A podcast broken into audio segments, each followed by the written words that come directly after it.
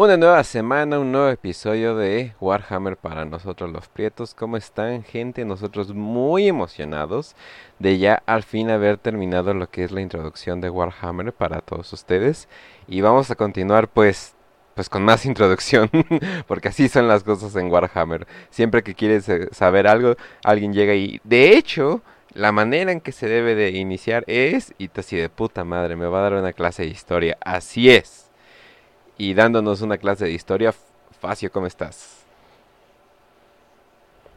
Muy bien, Kench. Feliz de ya por fin llegar a esta, zona, a esta parte del podcast donde hablamos como de la historia en sí.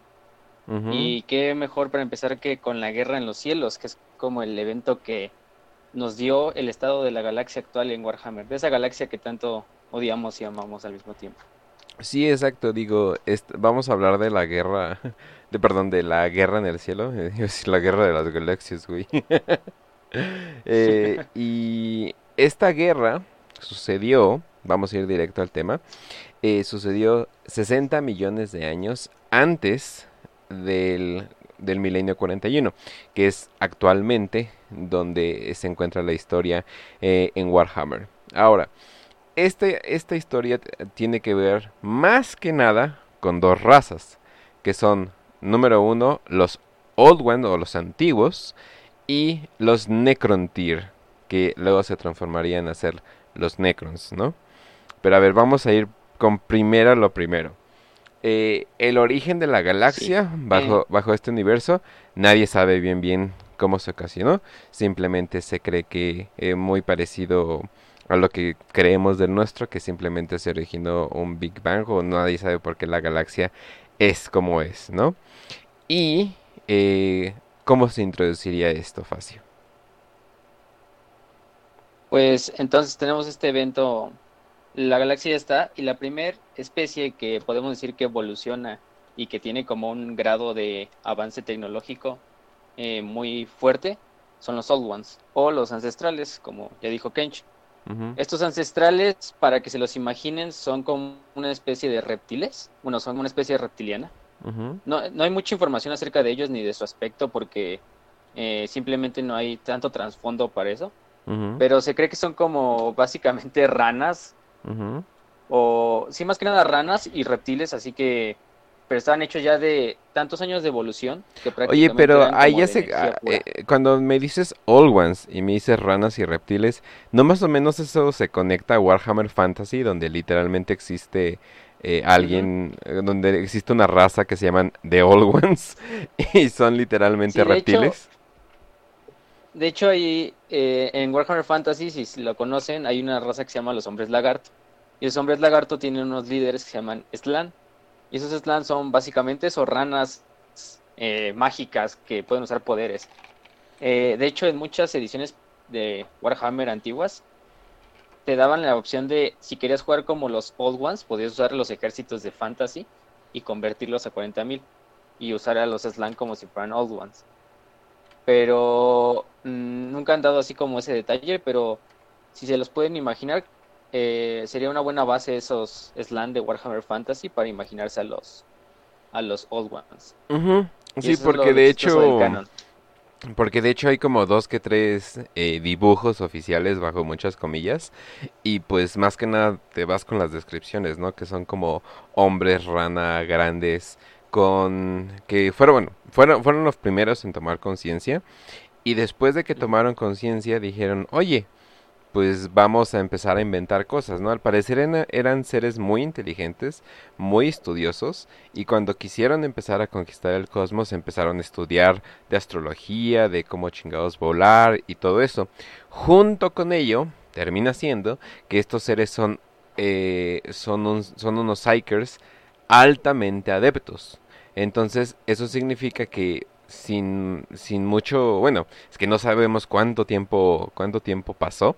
Digo, lo que estamos hablando de la guerra en los cielos pasó hace 60 millones de años, pero ellos pudieron haber estado otros más millones de años simplemente solos en la galaxia, simplemente creando vida por diversión, eh, muchos están diciendo, oye, pero eso significa que tal vez pudieran haber creado a los humanos. No, debido a, los, a las restricciones del tiempo, eh, eh, hubiera sido muy difícil que ellos hubieran creado la vida en la Tierra. Pero entonces ellos creaban, creaban vida, creaban especies. A ver, sigue. Eh, imagínense, o sea, para que se vean tan la, la, dimensión a lo que nos enfrentamos, pues tan solo el, del nacimiento del emperador han pasado como eh, 40.000 años, ¿no? Bueno, 40, casi 50.000. Entonces, imagínense un evento de 60 millones que todavía no se conoce, porque lo único que se conoce de la guerra en los cielos es más que nada por los Eldar que fueron testigos de primera mano y son los que sobrevivieron, ¿no? Hasta el milenio 41. ¿Y sabes cuál es el problema con eso? Eh, que los celdas son unos hijos de la chingada mentirosos. Entonces no sabes qué creerles o, o, que no.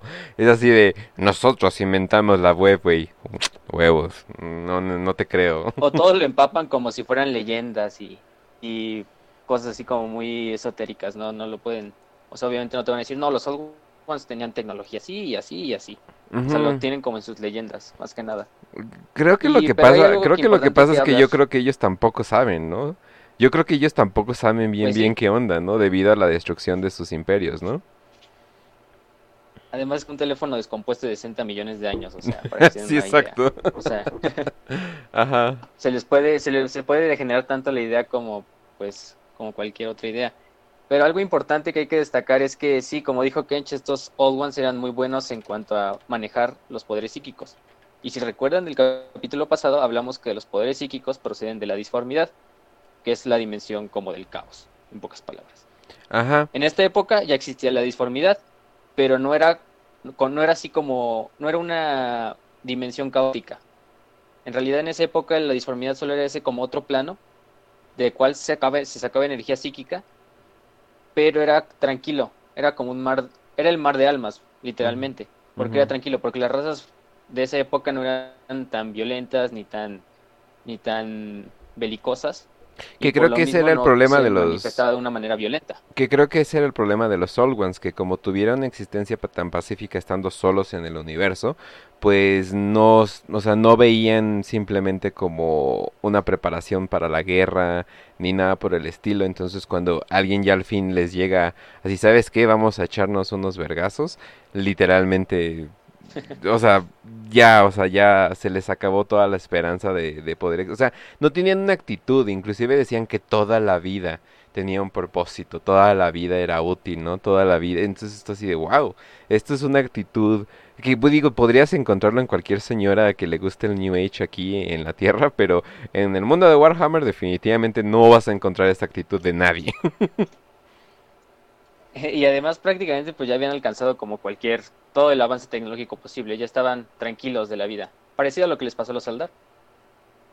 Y por lo mismo no se preocupaban por cosas como la guerra, como, o sea, sí se preocupaban, pero se habla de que tenían unas cosas que se llaman puertas de la Warp, que era donde podían, o sea, literalmente teletransportar ejércitos de un planeta a otro lado, al otro lado de la galaxia.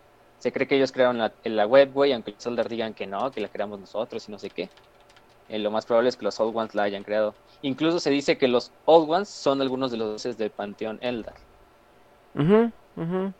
O sea, todo esto como que se mezcla, entonces no sabemos bien bien quién es quién de, de cada una de estas personas. Eh, pero eh, lo que sí sabemos es de que aparte, de, aparte de los Old Ones, que llegaron a tener una tecnología tan grande que se unieron. O sea que, bueno, más que nada como que ya dijeron, pues para qué tenemos cuerpos físicos, ¿no? O sea, los cuerpos físicos, ¿qué, son a comparación de vivir en el reino de las almas? Pero en total control, ¿no? O sea, no solamente somos como que almas ahí flotando, simplemente siendo felices eh, en el inuaterio, no, simplemente vamos a estar ahí y vamos a incluso, o sea, ya somos, somos dueños de absolutamente todo, ¿no?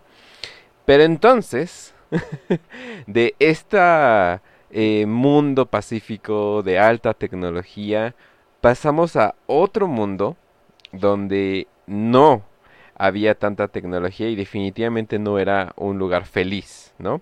Y vamos a hablar de los Necrons, eh, que, en ese, que en esa época se llamaban los Necron Tyr. Los Necron, los eh, más que nada, eran una raza de que podríamos llamarlo nada más humanoides que debido a una estrella radiactiva que tenían eh, muy muy cerca muy cerca de su planeta que tenían como un promedio de vida de alrededor de 20 años o 15 años o algo así, ¿no? Sí, eh, más que nada los, los que sí eran así como los que podían dirigir los líderes tenían como una esperanza de vida como de 40 años, pero tampoco es mucho. Y por lo mismo de que su civilización estaba, o sea, sí estaban avanzados tecnológicamente y quizás son un poquito más, menos antiguos que los Old Ones, pero su tecnología sí llegaba a rivalizar, no, no tanto, obviamente los Old Ones los aplastaban totalmente, pero los Necrons ya tenían muchos mundos colonizados. O sea, aparte de su mundo natal, que se cree que está como en el norte de la galaxia, una región olvidada. Eh, ya se habían expandido, pero pues este problema genético que tenían de que vivían muy pocos años por la radiación de su planeta, pues se lo habían acarreado a las generaciones posteriores. Entonces, aunque los Necrontyr salieran del planeta natal y colonizaran otros planetas, su esperanza de vida seguía siendo esa de 20, 30, 40 años. No, y además, eh, pues como que todo, o sea, toda su estética se basó alrededor de la muerte, ¿no? O sea, sus, sus ciudades eran sarcófagos enormes, o sea, todo, todo tenía que ver con la muerte porque la tenían tan presente, ¿no? O sea, porque sus vidas literalmente iniciaban como que más o menos iniciadas la adultez y ¿qué crees? Ya te estás muriéndome y directo, directo a la tumba. De hecho, tenían sus naves, sus naves se llaman, o sea, sus naves son naves tumba, porque en sí las naves lo que hacían, pues obviamente esos viajes intergalácticos son muy largos, ¿no? Entonces, pues si de por sí ya viven poco, lo que hacían es que metían a toda la población o a todos los tripulantes de la nave como en campos de éxtasis para que estuvieran, eh, envejecieran en lo que duraba el viaje. Y posteriormente es lo que pasaría con los mundos tumba de los necrones. Eso ya más al ratito. Sí, exacto. Entonces, tenemos estos, estos Necron que pues viven muy poco, tienen bastante tecnología y de hecho fueron los Old One quienes contactaron primero a los Necrons y se presentaron así de eh, Ribbit, eh, somos acá bien chingones, Ribbit, Ribbit no sé qué y ellos así de, ah, no ma, ah, son inmortales, así literalmente inmortales y yo sí, sí, sí, o sea, nosotros ya no conocemos la muerte y los Necrontyr así de, oigan, y pues nos pueden pasar tantito esa, eh, esa tecnología.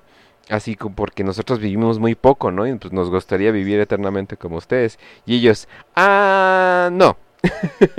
y se fueron felizmente. y se fueron felizmente así de, ellos sin, sin pedos, así de, ah, seguramente esto no va a pasar nada, bla, bla, bla. Pero ¿qué pasó, Facio? Sí, fue completamente un dig move por parte de los Old Ones. Tenían todo el poder para evitar toda esta guerra si le hubieran dado esa tecnología al menos a los Necrons, pero quizá los veían ya como un poder que les podía rivalizar y por lo mismo no, no quisieron darle, ¿no? Pero lo que pasa es que mm, los Necron Tyr se gobernaban bajo una triarca. Si alguien conoce una triarca son tres líderes, más que nada, un consejo de tres líderes. Estos tres líderes estaban comandados por un sujeto que se llama El Rey Silente o El Rey Silencioso, de Silent King. en, este, en esta ocasión, el Rey Silente en turno era Sarik, un, o Sarik, no sé cómo se pronuncia eso, Sarek. Y le conocían el Rey Silente porque pues él prácticamente no hablaba con los Necrontyrs, ¿no? Tenía sus dos como eh, ayudantes que hablaban eh, por él ante el pueblo Necrontyr, pero era el rey como supremo de todos los Necrontyr porque los Necrontyr estaban divididos como en estas dinastías. O sea, sí estaban como unidos, pero estaban como confederados, o sea, cada había como casas nobles que dirigían sus propios mundos de Necrontyr, pero todos estaban bajo el liderazgo de el rey silente. Entonces lo que pasa es que pues prácticamente se mueren jóvenes la mayoría de los Necrontyr y muchos Necrontyr buscan su independencia, ¿no? A través de estas dinastías y pasa lo que se llama las guerras de secesión que es los, las dinastías Necrontyr se empiezan como a pelear entre ellas, ¿no? Porque pues unas querían independencia del rey silente, otras querían pues mantenerse fiel al rey silente, así. Y entonces el rey silente se le dio esta idea, ¿no? De qué tal si hacemos una guerra que nos unifique como especie y evitamos eh, pues destruirnos como propia especie a través de estas guerras y le declaramos la guerra a los Old Ones y al mismo tiempo podemos obtener esa tecnología que ellos nos negaron en sí era como tanto una guerra con fines estratégicos como una guerra con fines de, pues, de venganza, ¿no? De, un resentimiento que tenían contra los, los Old Ones. Sí, exacto. ¿Qué digo? No los culpo, o sea, porque las guerras civiles obviamente siempre terminan dañando a, a, la propia a la propia raza, pero al mismo tiempo es como que, vaya, ustedes nada más querían buscar pelea, ¿verdad? o sea, porque pues a pesar de que vivían poco, eh, pues iban en buen avance con su tecnología. Digo, qué, qué sorpresa es de que una eh, raza que, viva tampoco pueda tener tanto conocimiento y que pueda conquistar mundos y todo, ¿no? O sea, no sé, como que se me hizo un poquito como... ¿Y ahora qué hacemos? y, y, bueno, de ahí entramos a lo que sería la, la primera guerra, la, bueno, la, como la primera fase de la guerra en el cielo. Este le llama porque, pues, imagínense, si la herejía de Horus, que todavía no hemos hablado de ella, fue así un, un evento que murieron billones, si no trillones de humanos, de personas en la galaxia, pues la guerra en el cielo fue eso llevado a la décima potencia. Sí, de hecho. O sea, campos de batalla planetarios, armas que destruían mundos, todo eso se pueden imaginar. Sí, de hecho, esta es como la gran guerra de las gran guerras, como ya había mencionado, eh, duró 60 millones de años. Eh, literalmente esto era lo que en inglés le llaman eh, una guerra de attrition, o sea, una guerra de, de, atrición literalmente. Y es ese tipo de guerras son guerras donde literalmente envías eh, digamos, en, en, ejemplos de tierra, envías a 100.000 soldados sabiendo que se van a morir, pero también van a matar a 100.000 soldados y gana el que sacrifique más, básicamente. No es una guerra que se gana con estrategia ni nada por el estilo. Entonces, eh, también algo importante que pasó es de que cuando inició esta guerra, sí, obviamente los Ones se prepararon para la guerra y todo, y los Necrons sí eran eh, un adversario digno, pero los Ones les partían la madre en tecnología, o sea, la tecnología que los Ones tenían era demasiado grande como para poder que como para poder retarlos significativamente. Y además siento que los Ones en, en muchos sentidos se aguantaron. O sea, o sea, porque pudieron haber destruido todos los planetas de los Necrons, pero como que se reservaron las ganas con esa esperanza de, ese optimismo que ellos tenían de que las razas todas tenían, eh, como que siempre podían mejorar, ¿no? Sí, es, tenían como ese destino de que decían, no, pues todas las razas tienen el derecho a vivir, ¿no? Entonces, no sería muy, no sería muy congruente de nuestra parte ir y, o sea, tenemos el poder para ir y destruir el planeta natal de los Necrones, ¿no? Si queremos. Pero pues no sería ético por nuestra parte, ¿no? No sería como que sería no Old Entonces sí, en esta primera fase, como dijo Kench, pues los Old Ones arrastraron a los Necrontyr. O sea, los Necrontyr sacrificaron miles y miles y miles de soldados en vano, porque los, los, Old Ones, como ya dijimos, podían incluso transportar ejércitos completos de un planeta a otro. Y aparte los Old Ones ya tenían muchas razas aliadas que ellos mismos habían creado. Entre ellas estaban los Eldar, los primeros Eldar, que los crearon los Old Ones, y los Krorks, que les suena parecido a orcos. Pues es que sí son, porque los Krorks son como los antepasados de los orcos. Y para que se den una idea, estos Krorks eran mucho más grandes que un orco, y aparte eran mucho más inteligentes que un orco. Pero tenían este todavía este pensamiento como colectivo de, de raza, ¿sí? de especie, de que eh, juntos, cuando había muchos Crocs juntos, podía cambiar la realidad a su antojo. Y se cree que de hecho eso fue lo que empezó a crear a Gorkan Mork, ¿no? Que por si no saben qué es Gorkan Mork, váyanse a los episodios pasados cuando hablamos de senos. Y entonces pasamos a lo que sería, ya pues los Necrontyr ya prácticamente dicen como, hacen una tregua, ¿no? Como temporal con los, los Old Ones. Digo, más bien sería ponen la bandera blanca y dicen, por favor ya no me pegues, ¿no? Exacto, así, porque pues no tenían como que muchos criterios con los cuales negociar. y se encuentran estas cosas, ¿no? Entonces empiezan los Necrontyr como a buscar nuevas maneras, ¿no? De seguir la guerra o reiniciarla, ¿no?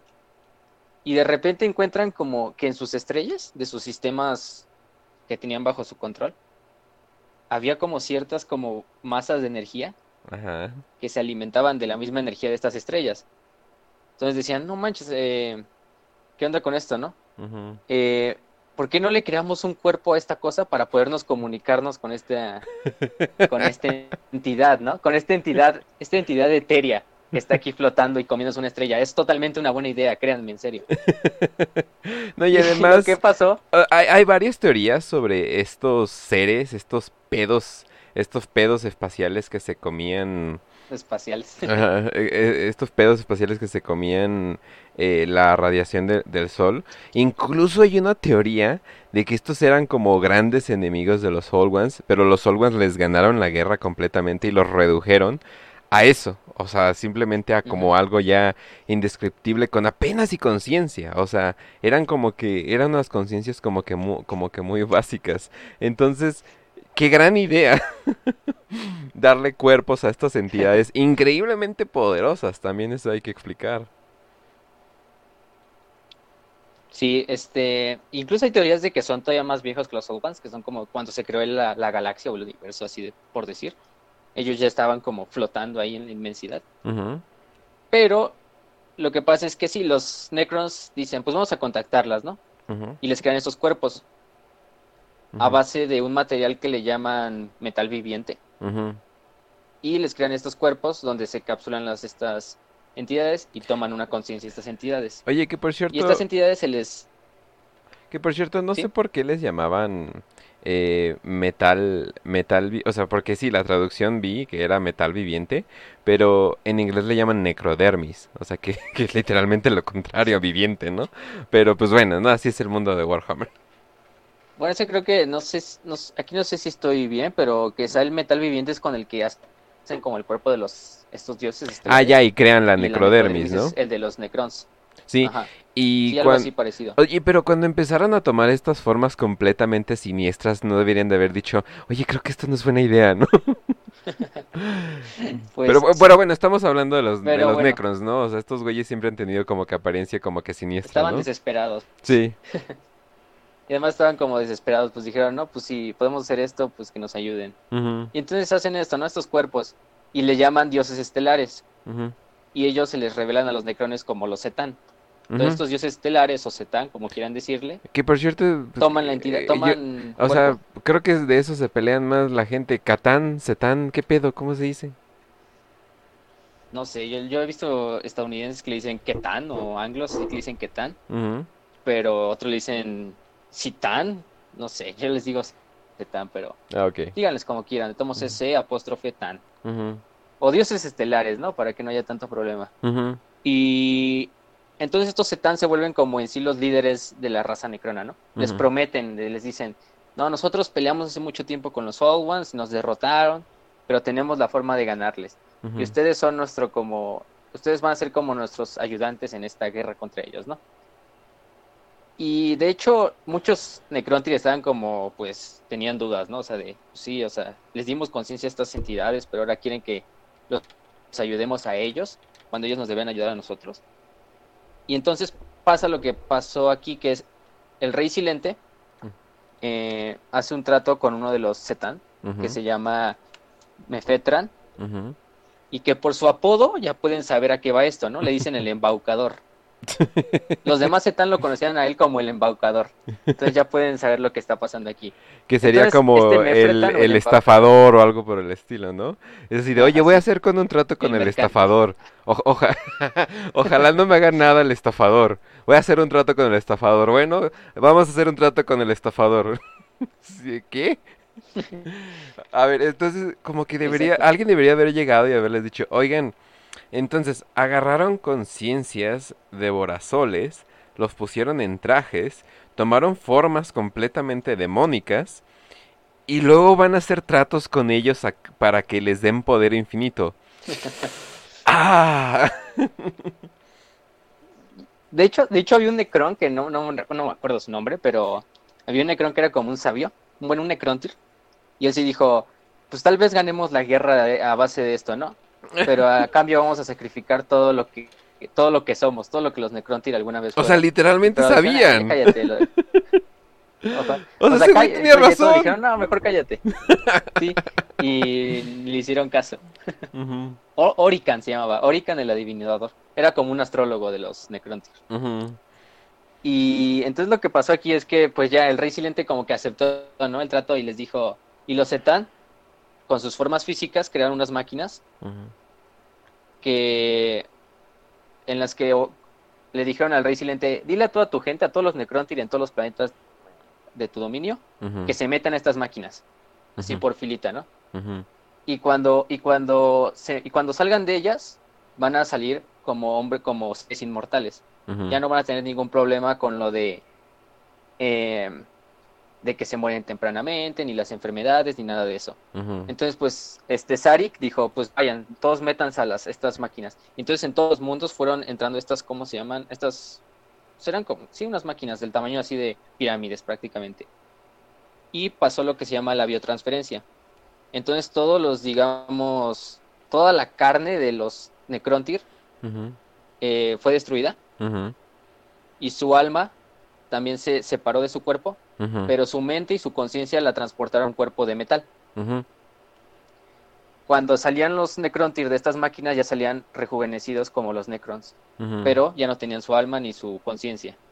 Sí, o sea, y luego Sharik no, fue a ver las máquinas. No quedó ningún rastro de su voluntad, no quedó, o sea, no quedó absolutamente nada de ellos. O sea, ese güey lo debieron de haber escuchado. Tenía razón. Y eso fue hasta que Sarik así vio, o sea, Sarik, el rey silente fue y se acercó a una de esas máquinas. Y cuando estaba pasando toda su gente a través de estas, se fijó que los Zetán flotaban sobre las máquinas, ¿no? Y al mismo tiempo que los, los Necrontyr iban metiéndose, como que el Zetán absorbió cierta energía que venía de la máquina. Entonces ahí, ahí Sarik, Sarik ya se había convertido en Necron, pero él se había mantenido su conciencia porque ya dijimos en capítulos pasados que los necrones, la mayoría de los líderes necrones sí tienen sus conciencias intactas. Y entonces se dio cuenta, no, pues la cagamos. En realidad estos güeyes están comiendo nuestras almas en vez de... Pero a cambio ya les dimos toda nuestra, eh, nuestra voluntad, ya no somos más que marionetas a su servicio. Sí, porque no hemos mencionado, pero, pero los Etán descubrieron de que, oye, no solamente la radiación sabe rica, sino también eh, las almas saben bastante bien. Eh, y devorar a alguien mientras está en extremo dolor también sabe muy bien. El miedo sabe muy bien, ¿no? O sea, como que empezaron a transformarse en seres completamente siniestros, que ya deberían de haber visto que iba a pasar, pero se devoraron sus almas y con ello, pues, todo, ¿no? Todo de ellos. Y aparte les dieron más poder todavía a los necrones. Y aparte los necrones tenían como el unas cosas que se llaman los códigos como de comando o algo así. Y prácticamente todos los necrones que no eran líderes tenían que obedecerles porque era, ah, ellos los manejaban. Entonces los Zetan prácticamente se volvieron los generales, los líderes de los ejércitos necrones. Sarik solo fue como relegado a un segundo puesto, ¿no? O sea, como el embajador entre los necrones y los Zetan, pero hasta ahí. Y entonces volvieron a marchar a la guerra pero ahora bajo el liderazgo de los Zetan. Y eso es donde empieza la segunda fase de los de la, de la guerra en el cielo. Donde los Olwes dijeron, ah caray, ¿qué, qué les pasó? y aparte los y aparte los Zetan eran muy buenos como también en la tecnología. Entonces llegaron también con armas con el poder de bueno, prácticamente de absorber todas las almas de los, si ya de por sí eran poderosos, o sea, además absorbiendo todas las almas de los Necrontyr, prácticamente, o sea, hasta hay historias así de que destruían soles con solo pinche, con su propio poder. Y, los Old Ones, pues, los Old Ones estaban todavía como equiparable, ¿no? Su poder. Pero pues, prácticamente no podían ya con todo ese poder de los Zetan que habían absorbido y más los Necrones que, hay algo que decir de los Necrones que están hechos de esta necrodermis, que es como un tipo de metal, pero este metal como que se regenera. Entonces muchos necrones, aunque los, los como inutilices temporalmente, o sea, se apagan y todo y se caen en el campo de batalla, pero al poco tiempo vuelven a restituirse y vuelven a tomar pues vida. Sí, digo que ese es el problema, ¿no? De que eh, en estas guerras a, gran escala eh, lanzan un millón para matar a un millón, pero saben que se van a morir, eh, terminan matando ese millón, pero nada más te esperas tantito y el millón que mandaste está de regreso, ¿no? Está, está reconstruido y listo para pelear de nuevo.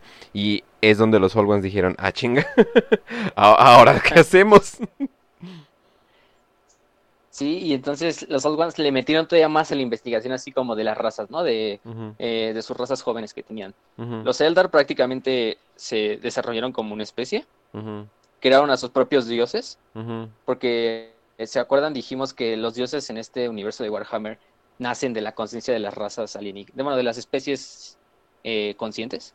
Y si tienes una especie que no solamente es consciente, sino de que todos sus miembros son psychers, pues digo, obviamente vas a crear dioses casi de inmediato, ¿no? Y, y un panteón enorme, ¿no? Exacto, y incluso los dioses en esa época era como que participaban junto a los Eldar y en las batallas, o sea, era una época donde dioses contra dioses se enfrentaban en el campo de batalla. Está la historia, por ejemplo, de Bol, que es el dios de la forja de los Eldar. Y Bol, según él, creó las Blackstone Fortresses o fortalezas de piedra negra, si lo quieren traducir. Y estas fortalezas lo que hacían era como... Tienen la forma de una estrella del caos, entonces no, sé por qué él escogió esa forma Bol. Pero lo que hacían es que tenían un cañón de disformidad, ¿no?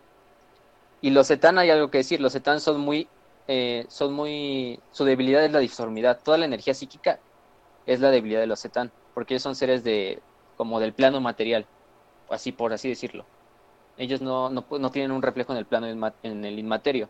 Entonces cualquier arma de disformidad los hace pues mierda.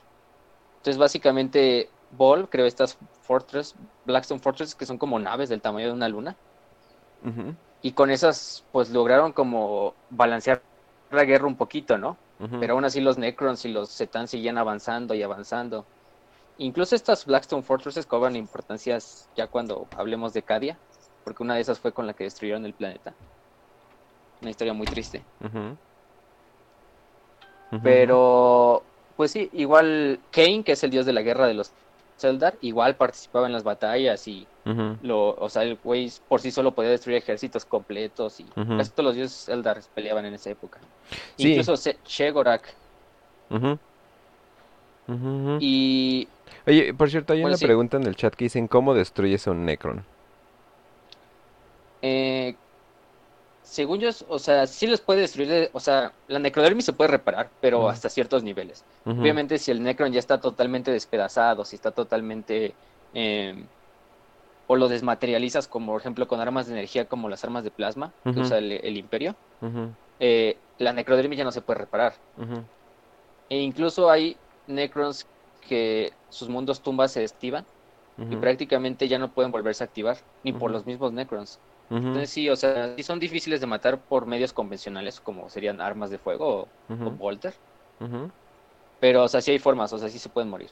Tampoco es como que sea muy difícil. o, al menos puedes matarlos y luego los entierras a todos y para que no puedan salir o algo así. Sí, sí, sí. A ver, entonces ya, continúa, continúa. Y eh, seguía esta guerra entonces de los cielos. Entonces los Old Ones cada vez perdían más mundos, más mundos y más mundos, ¿no? Eh, igual los Eldar perdían planetas enteros, los Etan seguían absorbiendo la alma de todos los que derrotaban, tanto Eldar, Kroorks, todas estas cosas que ya hablamos. Pero vino lo el mayor desastre, que sería como que todas estas energías negativas que salían de la guerra, del sufrimiento de estas razas jóvenes, que eran como muy altamente eh, psíquicas, como los Eldar, los Crocs, todos estos, empezaron como a generar como un, un malestar en, el, en la disformidad. Porque si recuerdan, la disformidad es el reflejo de todas las emociones. Entonces, todas estas emociones malvadas, así de golpe, se empezaron a juntar y se creó la disformidad como tal. Que muchos dicen que muchos dicen que debido a, al nacimiento de los Eldar fue también lo que ocasionó eh, que el inmaterio pasara a ser eh, la disformidad, ¿no? O sea que pasara a ser este eh, literalmente este como sopa de caos extraña, ¿no? Porque los Eldar al estar sufriendo tanto, al estar en tantas guerras, lo alimentaron demasiado y se volvió esa tormenta, ¿no? Sí, y además lo, lo que pasó también fue que eh, algo que quede claro es que los dioses del caos todavía no nacían.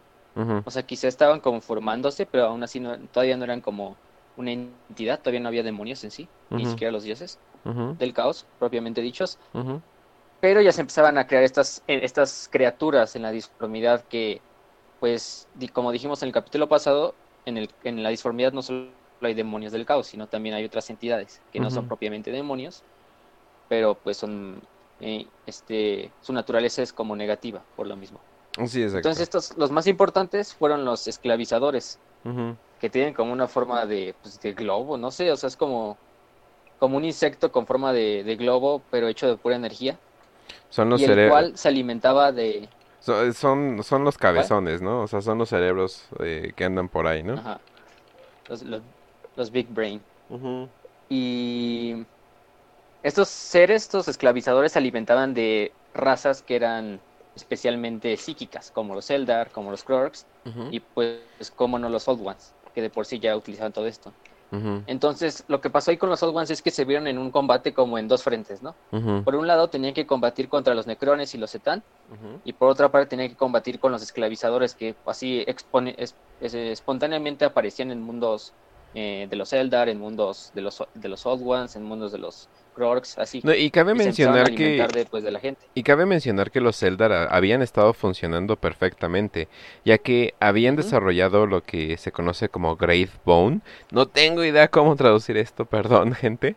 Eh, y ese hueso era inmune a las armas de los Necrons, esos rayitos verdes que como que desintegran Exacto. cosas, era completamente inmune. Entonces creaban estos pinches eh, creaciones de Great Bone enormes, entonces pues, no, les, no, no podían cómo responderles. Tenían el apoyo psíquico, que por cierto los Necrons son eh, vulnerables a, a los Necrons y los Catán, ¿no? Se supone que son vulnerables Sí, a los poderes Más que nada los psíquicos. Ketan. Sí. Eh, y en, o sea, y, y tenían toda esta raza de elfos perfectos, como que ya con proezas marciales, estrategi- eh, estrategias perfectas. O sea, sí estaban dando mucho resultado, pero, Ajá. pero tuvo que haber, pero tuvo que haber llegado esto, ¿no?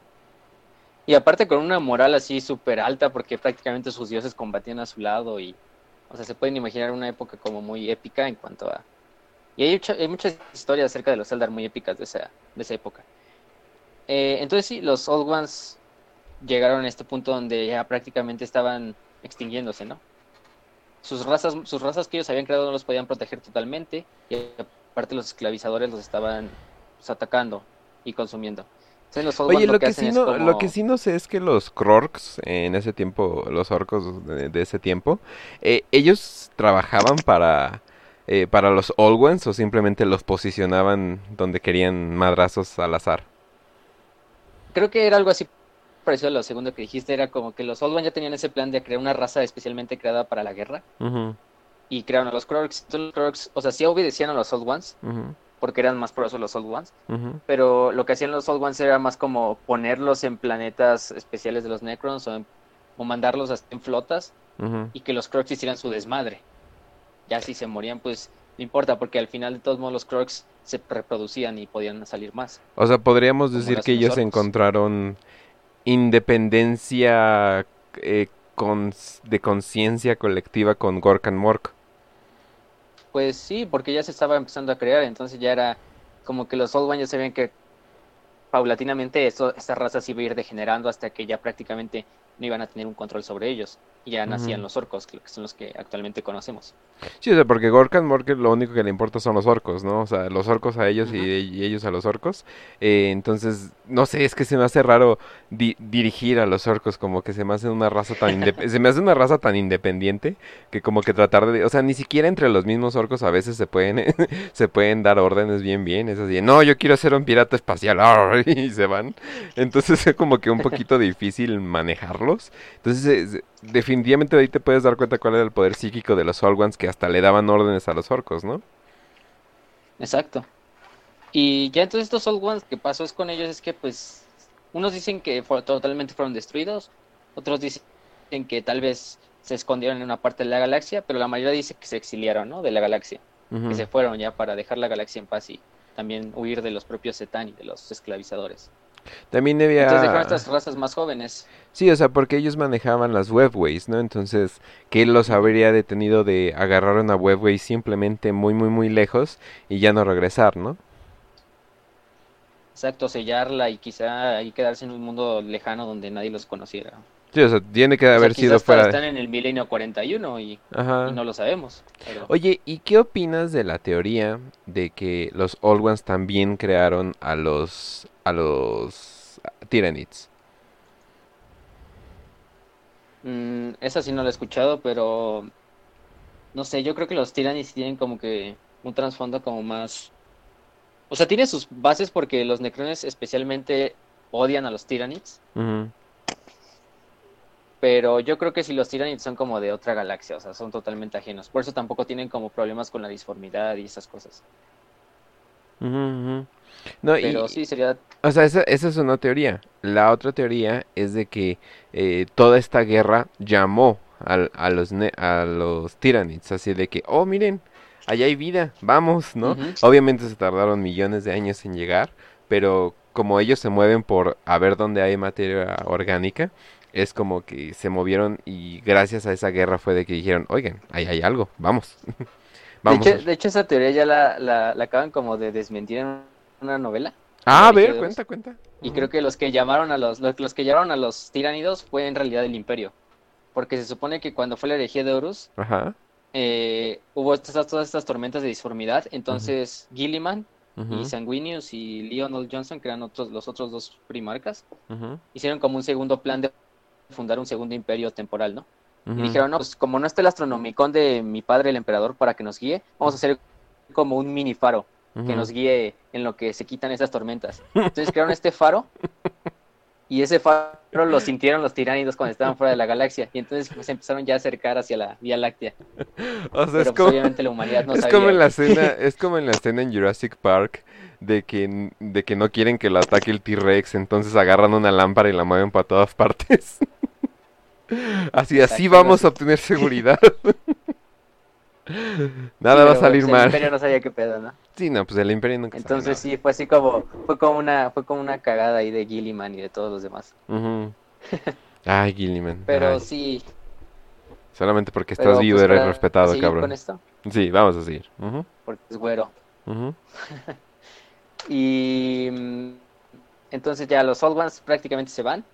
Y aquí pasa lo que ya, lo que sigue es que si uno recuerdan, hablamos de, en el capítulo de Senos, hablamos de Shegorak, que es el dios que ríe de los Eldar.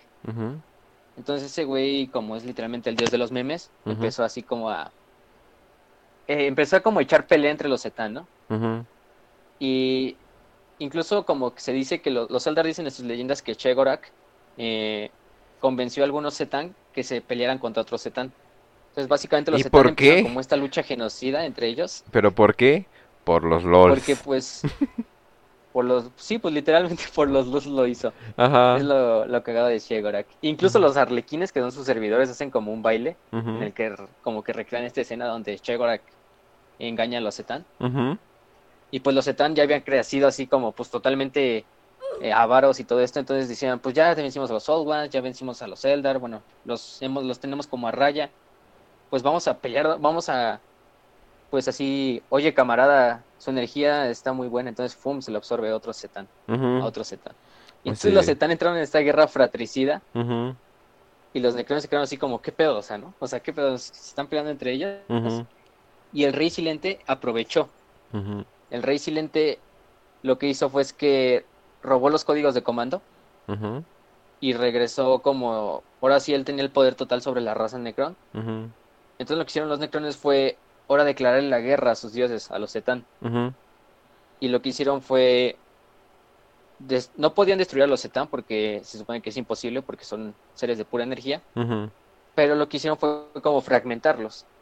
Entonces casi todos los Zetan, los Zetans que no se murieron, entre, no se mataron entre ellos, los Necrones los dividieron y los rompieron en fragmentos. Entre ellos, este, el embaucador, el portador de la noche, que es otro, es otro Zetán muy muy poderoso. El dragón del vacío. Que es literalmente un dragón. Lo que hicieron es como encapsularlos. encapsularlos en estas máquinas, estos fragmentos, y ahora los necrones las utilizan como armas. Utilizan a sus dioses como armas. Los esclavizaron ahora en este caso. Sí, así de a ver qué se siente, culero. Pero los necrones sacaron jodidísimos también de la guerra, pues obviamente tampoco era muy fácil chingarte uno de tus dioses. Entonces, y como veían que los Eldar ya tenían como este protagonismo, ya cada vez estaban siendo como más poderosos y estaban tomando más, estaban recuperando muy bien de la guerra, pues decían, no, pues ya prácticamente si nos metemos en otra guerra con los Eldar nos van a dar en la madre. Entonces lo que hizo este Sarik fue destruyó a todos los Zetan, los fragmentó, los usó como armas y lo que mandó a hacer es que todos los necrones de todos los mundos y de todas las dinastías se metieran en estas eh, tumbas. En estas que eran sus antiguas ciudades. y todos los necrones se fueron metiendo y se entraron como en un en un éxtasis de pues millones de años, ¿no? Sí, o Porque su plan de, del rey era que esperarse millones de años a que las demás razas ya se murieran, o sea, los Eldar acabara su fin como cualquier. También eh, cabe, cabe mencionar que la onda de los esclavizadores, de los, de los cerebros volando, seguían eh, o sea, seguían haciendo su, su desmadre.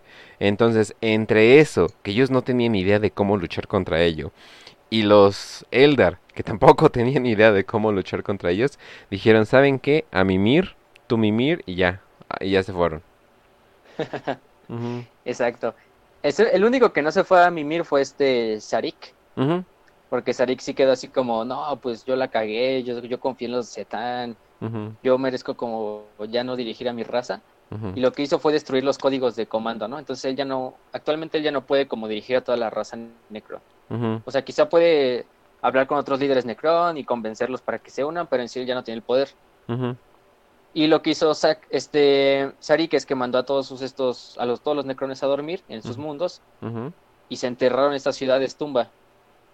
Entonces, pues con los millones de años que pasaron, pues estas ciudades tumba pues se llenaban de, pues crecía tierra sobre ellas, plantas y todo. Entonces, pues mundos que antiguamente eran necrones, para allá por el milenio 30 más o menos, que es cuando nace el imperio, pues se ven como un mundo normal, ¿no? Entonces el imperio pues dice, ah, pues vamos a colonizar aquí. Pero pues muchos mundos así de, incluso del sistema solar eran mundos necrones. No, sí, o sea, el, poderío de los... ¿Y Sarik lo, último que hizo? Ah, no, vas, vas. No, vas, Bueno, Sarik lo último que hizo fue... Fue mm, exiliarse de la galaxia. Y se, fue, a callar otra parte. Soldados y sus sirvientes. Exacto. Y se fue haciendo una supernave y se fue afuera de la galaxia, ¿no? A, pues, a recorrer y a como reflexionar, ¿no? De lo que hizo. Y cuando estaba viajando por otras galaxias, se supone que él se encuentra con los tiránidos. O sea, por lo menos llega a tener como un contacto con los tiránidos, ¿no? Y por eso Sarik ya llega, regresa en el milenio 41 así como de, no mames, los tiranios son como la, amenaza uno, más que el caos, más que los humanos, más que los Eldar, más que cualquier otra, ¿no? Entonces por eso también Sarik le tiene este odio tanto a los a los a los tiránidos. Incluso salió con el Imperio en una vez para para ah, pelear contra los contra los tiránidos, con los ángeles sangrientos unión. Sí, o y pues los necrones se entierran y ya prácticamente ahí queda la historia de los necrones. Pero digo, imagina una persona que vio eh, dioses comesoles, destruyesoles, eh, dioses inmortales eh, que crean razas perfectamente creadas para la guerra, eh, que vio la destrucción de miles de mundos, que ha pasado millones de años en guerra. Imagina qué tuvo que ver para que se regresara en chinga y decirle, sabes que esto, esto es grave. o sea, alguien que probablemente escuchó del desmadre del imperio y la herejía de oros y todo eso, dijo, e, ese no es problema, el problema son estos insectos. o sea, para que se... Es que también Sarik tiene como ese plan. ¿Es de qué?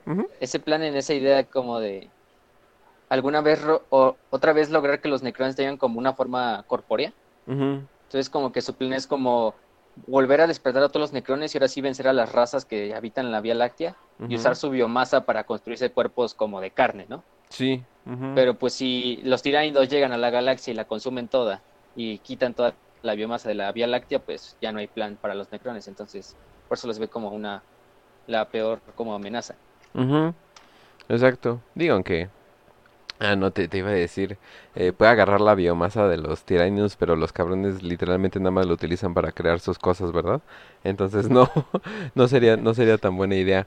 Pero sí, entonces, eh, el, rey silente ya se exilió, regresó, y ahorita es donde son más importantes los necrones, ¿no? Ya al parecer ya vamos a retomar la historia de cuando empezaron a despertar por todas partes, y empezaron a hacer estas creaciones nuevas, ¿no? O sea, ya al parecer los necrones no son nada más estos eh, egipcios, terminators egipcios, sino de que ya, ya son mucho más, ¿no? Ya están como cangrejos enormes, verdes, metálicos, arañas. Ya tienen un buen de tecnología nueva.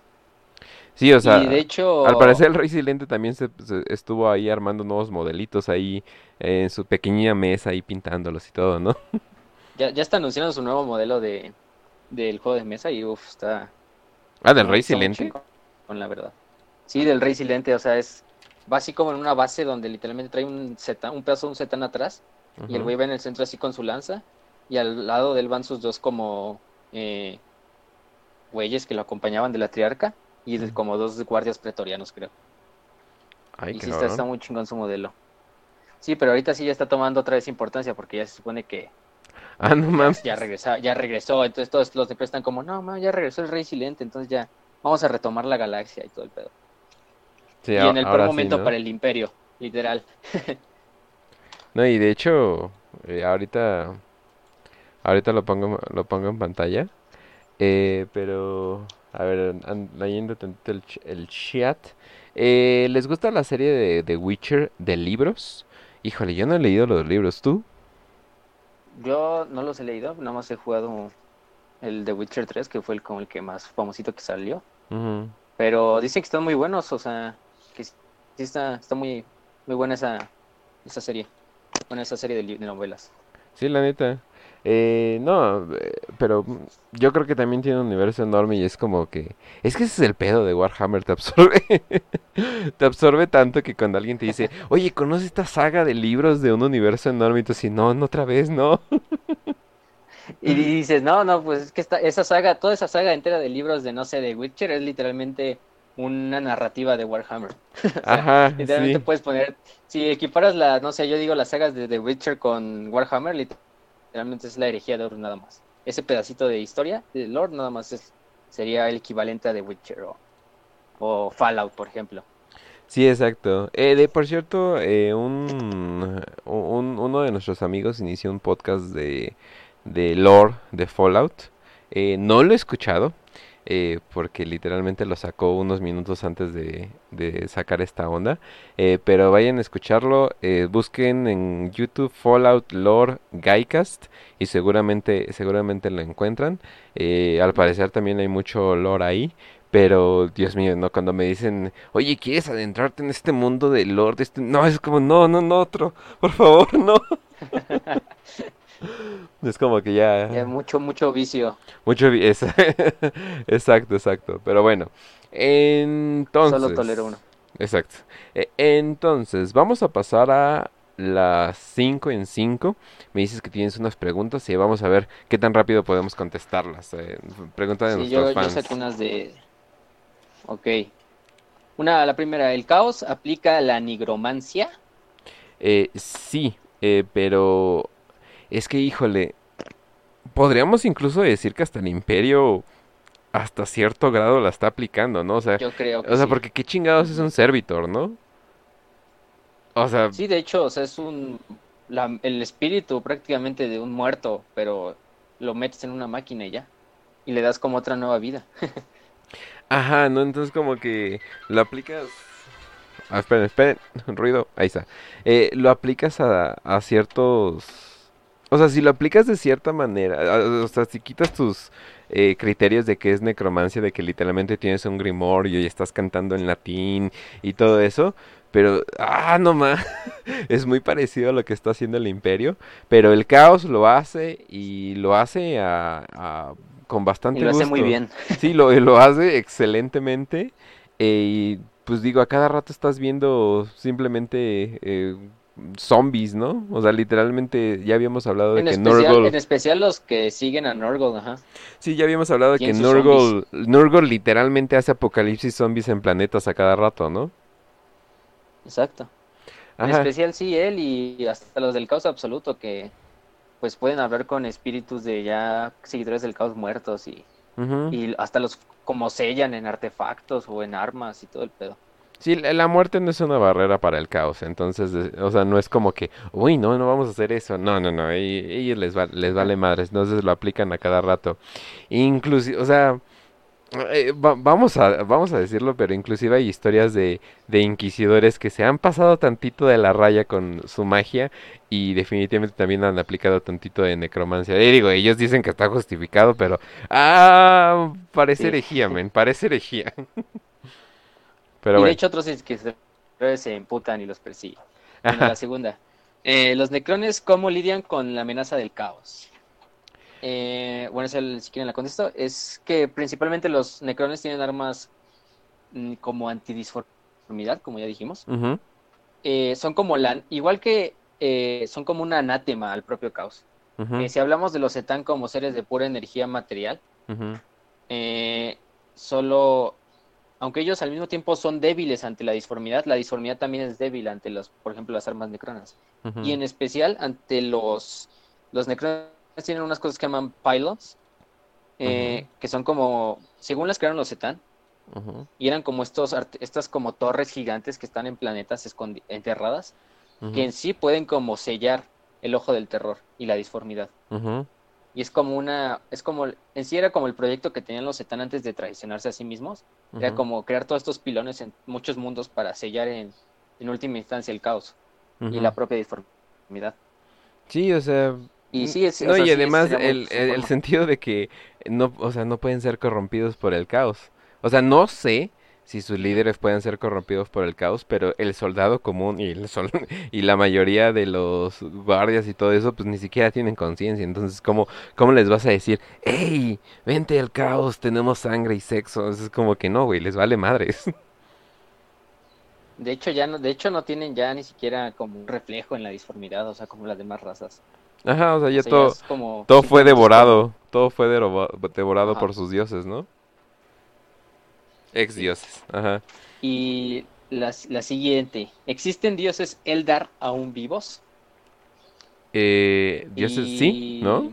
Bueno, responde a no, de pues hecho son Shegorak, eh, que recordemos está en la telaraña escondido. En la eh, librería negra, se supone, ¿no? En la librería negra, en la Black Library, sí. Isha, que se supone que está eh, como...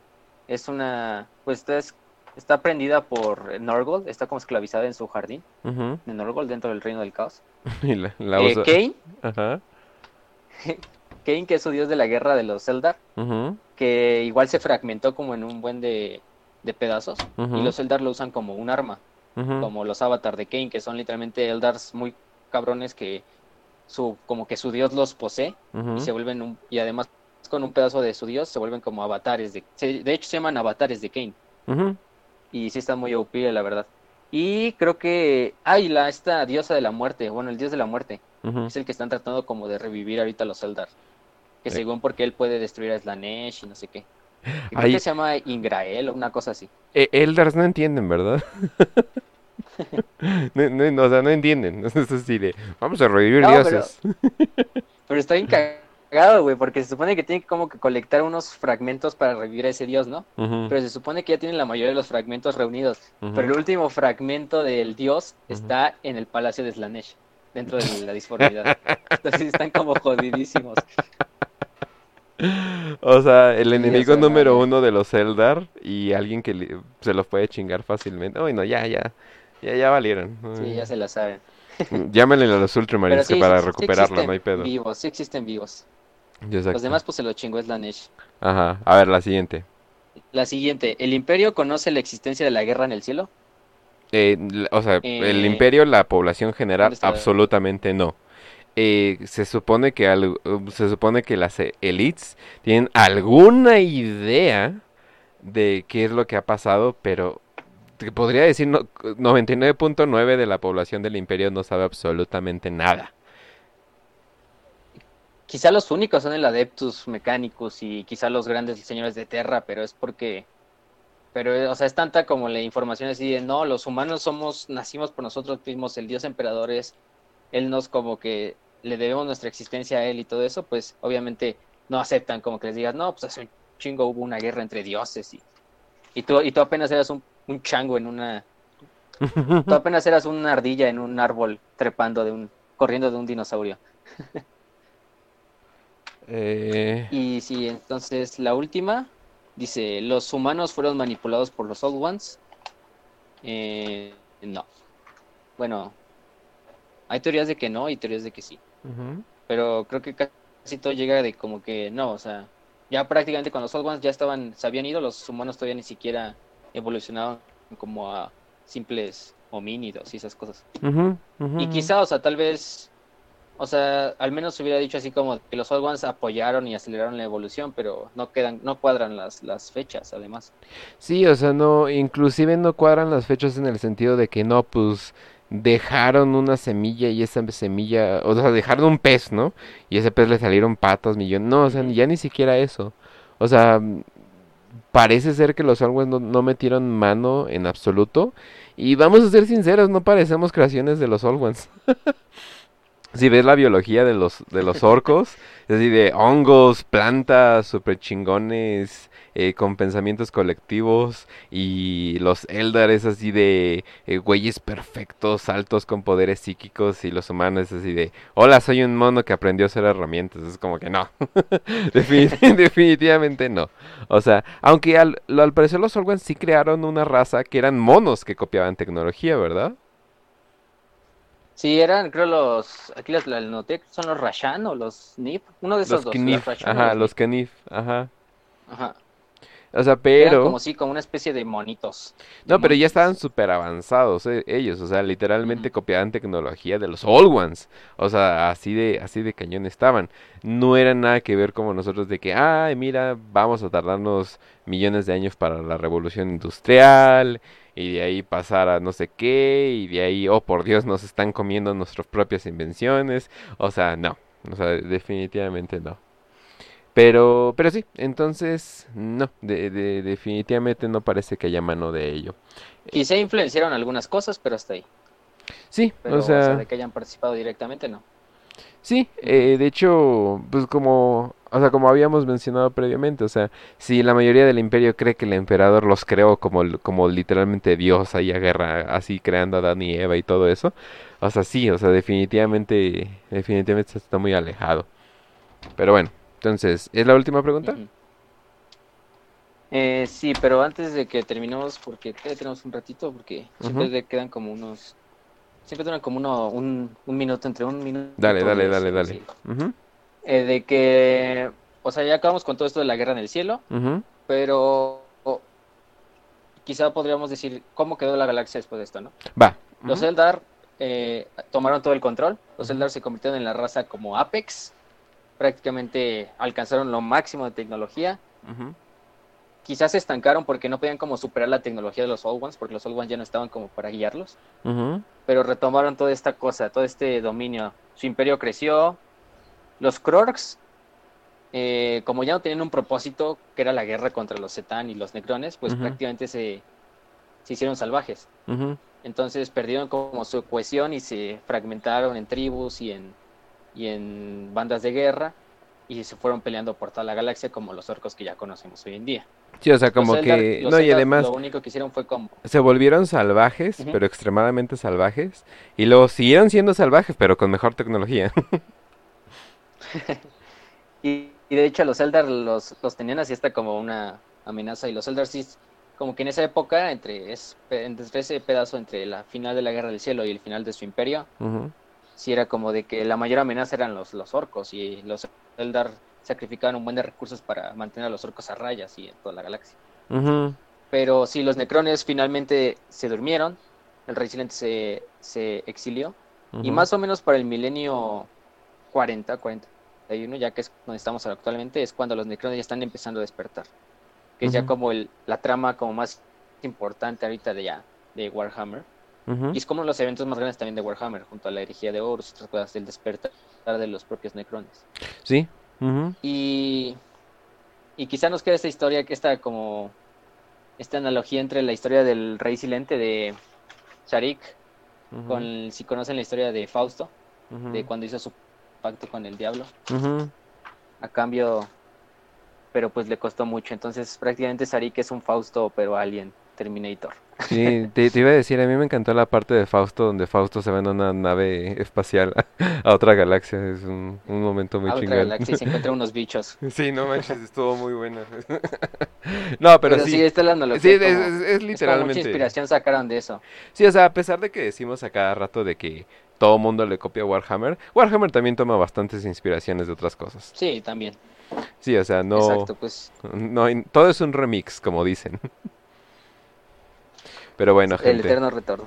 Pero bueno, últimas palabras antes de irnos, Facio. Eh, pues nada, gente, recomienden, ya saben, recomienden este podcast a sus amigos. Si tienen, si tienen páginas, igual recomiéndenlo ahí. Con grupos de Warhammer o con grupos de hasta de ciencia ficción. He visto que muchos como que así gente que se dedica a hacer cosas de ciencia ficción les apetece esto y pues qué mejor que meterles Warhammer 40.000, que es como de los universos más únicos que hay allá afuera. O sea, no es un refrito del refrito del refrito. Exactamente. Shin, por favor, básicamente lo que estamos diciendo. Les recordamos que estamos en YouTube, Spotify, Zencast y todo lo que van a ver al final también. Eh, y recuerden seguirnos en Twitter, ahí están nuestros Twitters en pantalla. Y si nos, nos están escuchando en, en podcast, ay Dios mío, el Twitter de Facio es Facio, que es F-A-S-C-I-O, guion bajo a Eternum. Y yo en Vox Populi, Vox Populi con dos L's 22. ¿Y qué más? Y pues nada, también sigan el Telegram. El Telegram también, ahí subimos muchas cosas, memes y pedazos de historia. Quizás hasta subo escrita la historia de la guerra en el cielo. Que no lo puedo creer. Telegram se está volviendo popular, ¿puedes creerlo? Sí, demonios, están entrando, están invadiendo la casita del árbol. ya están llegando los normies. Y vi que les pusiste la, miniatura, ¿verdad? La miniatura del, del rey silente.